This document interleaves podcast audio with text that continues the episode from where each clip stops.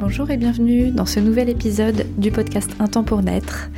Je suis Edwige Caloc, accompagnante en périnatalité à Vannes, dans le Morbihan.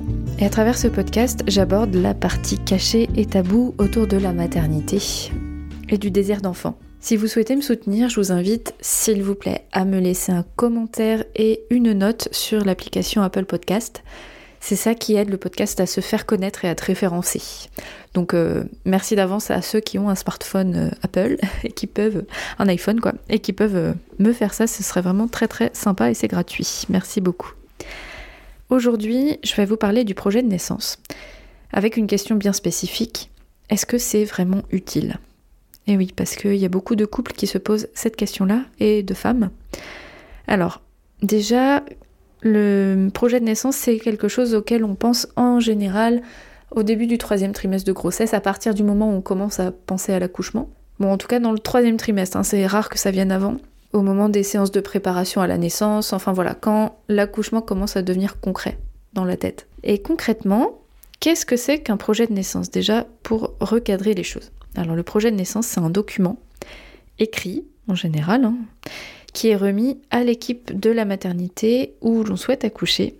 Et ce document comporte nos souhaits sur euh, ce qu'on désire pour le jour J, le jour de l'accouchement. Donc ça concerne plusieurs étapes, c'est-à-dire le début de l'accouchement, le début du travail, ensuite l'accompagnement et la gestion des contractions, de la dilatation du col, la question de la péridurale, ce que l'on souhaite, ensuite quand le bébé arrive, puis l'accueil du bébé, l'accueil immédiat, les suites, les soins qui sont faits au bébé et à la maman, est-ce que je veux du pot à pot, etc. En cas de situation imprévue et urgente, comme la césarienne par exemple, et enfin tout ce qui concerne l'environnement de la salle de naissance. Donc voilà, c'est une liste très très rapide des points qu'on peut aborder, en tout cas des situations sur lesquelles on, a des souhaits. Donc surtout le processus de l'accouchement, à partir du moment où on arrive à la maternité jusqu'au moment où on rentre à la chambre, en gros. Et donc on peut s'interroger sur l'utilité de ce document. D'un premier abord, on peut se dire, bon, c'est leur taf, ils savent ce qu'ils font, ils font ça toute la journée, d'où euh, ça servirait de faire un document supplémentaire par rapport à ce qu'ils font déjà. Alors, moi, j'ai vraiment envie de vous dire, c'est tout à fait utile de faire un projet de naissance. Pourquoi? Alors d'une, chaque maternité a ses propres protocoles. Et ce sont des protocoles qui dépendent euh, des, des, équipes et des chefs d'équipe, des décisions de la hiérarchie en fait. Hein. Et c'est pas les mêmes protocoles d'une maternité à l'autre. Donc c'est intéressant déjà de se renseigner sur les protocoles qui sont en vigueur dans cette maternité-là. Et j'ai même envie de dire en amont de choisir la maternité, c'est très bien de savoir ce qui se passe dans telle ou telle maternité. Et ce que j'aimerais vous expliquer, c'est que, en fait, contrairement à ce que on peut penser d'un prime abord, accoucher à l'hôpital, de base, c'est pas logique. C'est pas logique parce que nous sommes des mammifères et nous avons des besoins spécifiques en tant que mammifères lorsqu'on accouche qui sont plutôt antinomiques avec le fait d'accoucher dans un hôpital. C'est-à-dire que une femme qui accouche de manière naturelle, elle a besoin d'intimité, de calme, de chaleur, de silence, de pénombre. Ce sont des choses qu'on retrouve chez à peu près tous les mammifères.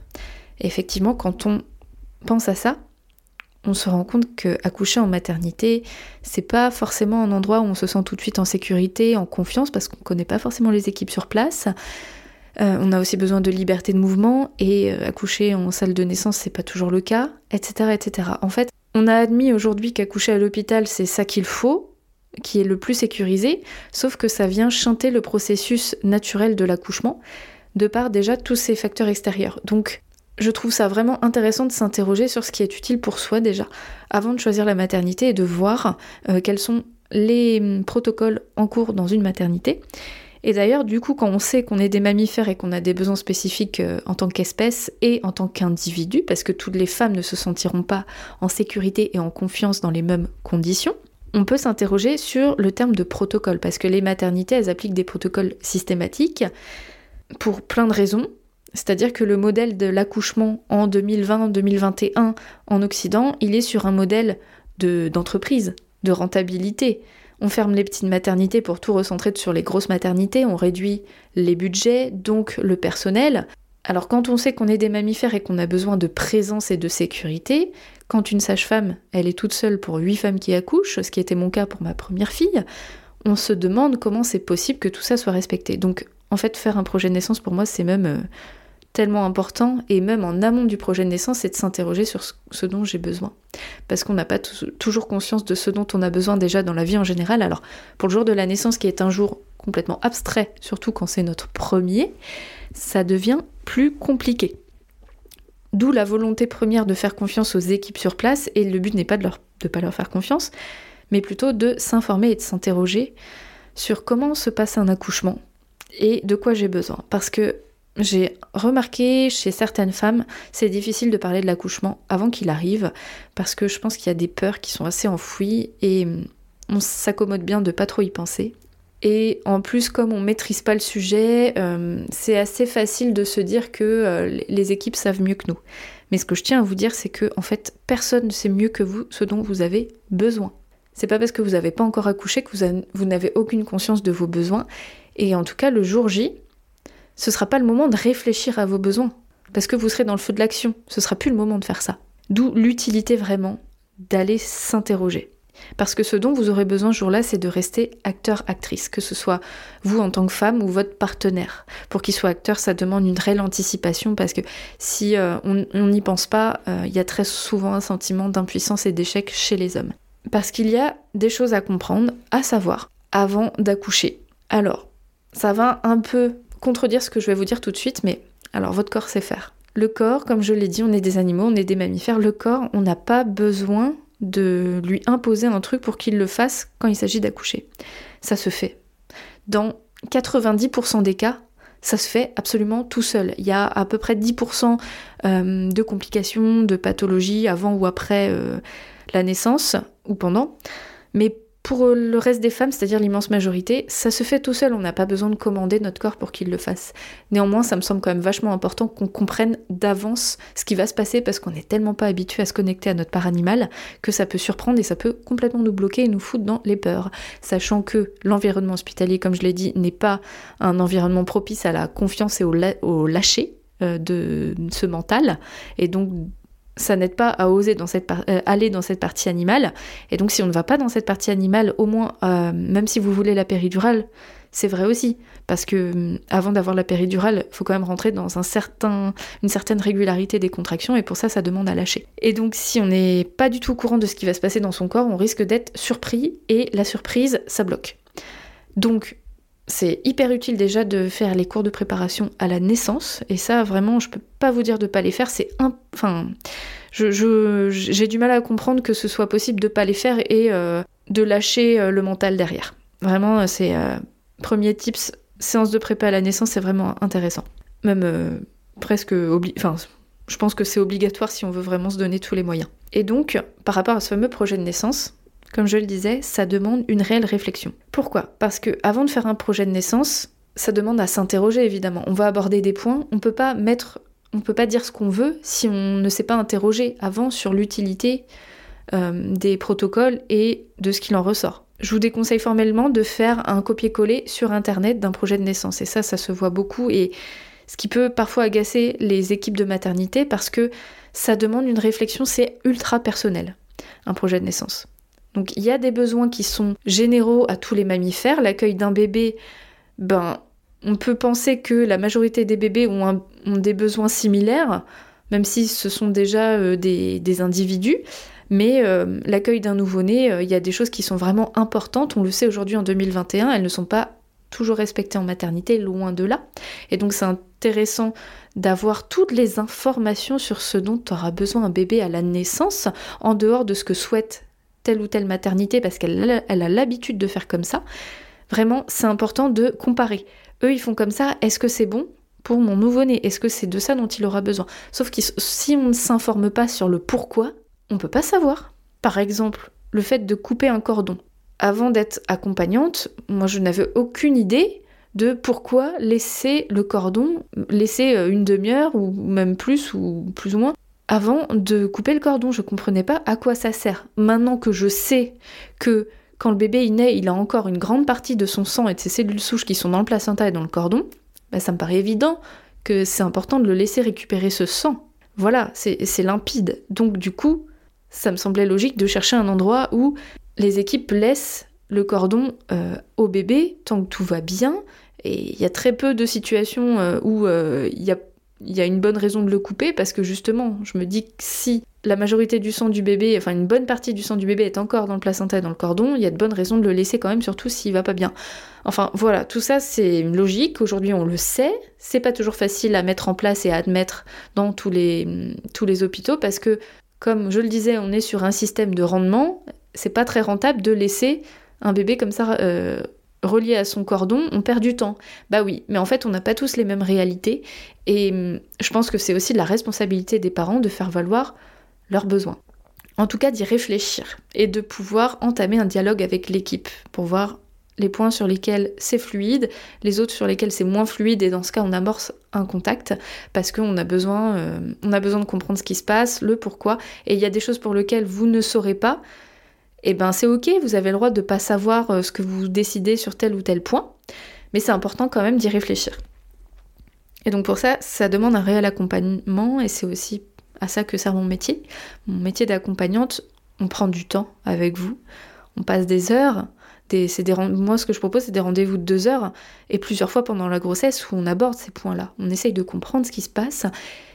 Et donc, sur le plan des besoins des mammifères, comme je le disais, mais aussi les vôtres. Parce que les femmes n'ont pas toutes la même relation avec leur utérus, leur vagin.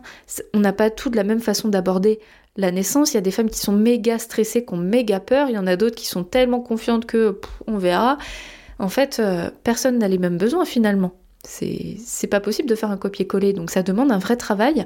Et hum, c'est certes un temps qui est court dans la vie, l'accouchement, mais ça conditionne tellement de choses que pour moi, ça me semble tellement important de pouvoir au moins avoir toutes les informations, d'être en conscience sur ce qui se passe dans le corps, dans, sur le, plan des besoins du bébé, dans nos peurs aussi, nos blocages, d'essayer de mettre ça en lumière pour euh, pouvoir anticiper au maximum les réactions qu'on peut avoir le jour J, ne pas être prise en surprise en plus de, des sensations douloureuses.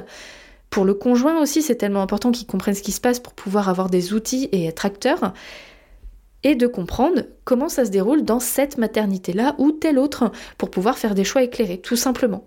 Et si on ne va pas chercher les infos au bon endroit, c'est-à-dire sur Google, sur les forums, bah, il y a tout et n'importe quoi.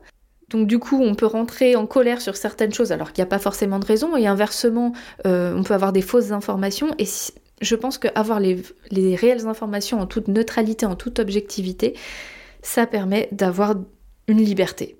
Et c'est vraiment mon objectif pour les personnes que j'accompagne, c'est qu'elles puissent être le plus libres possible. Et donc pour ça, donc le projet de naissance pour moi c'est super bien.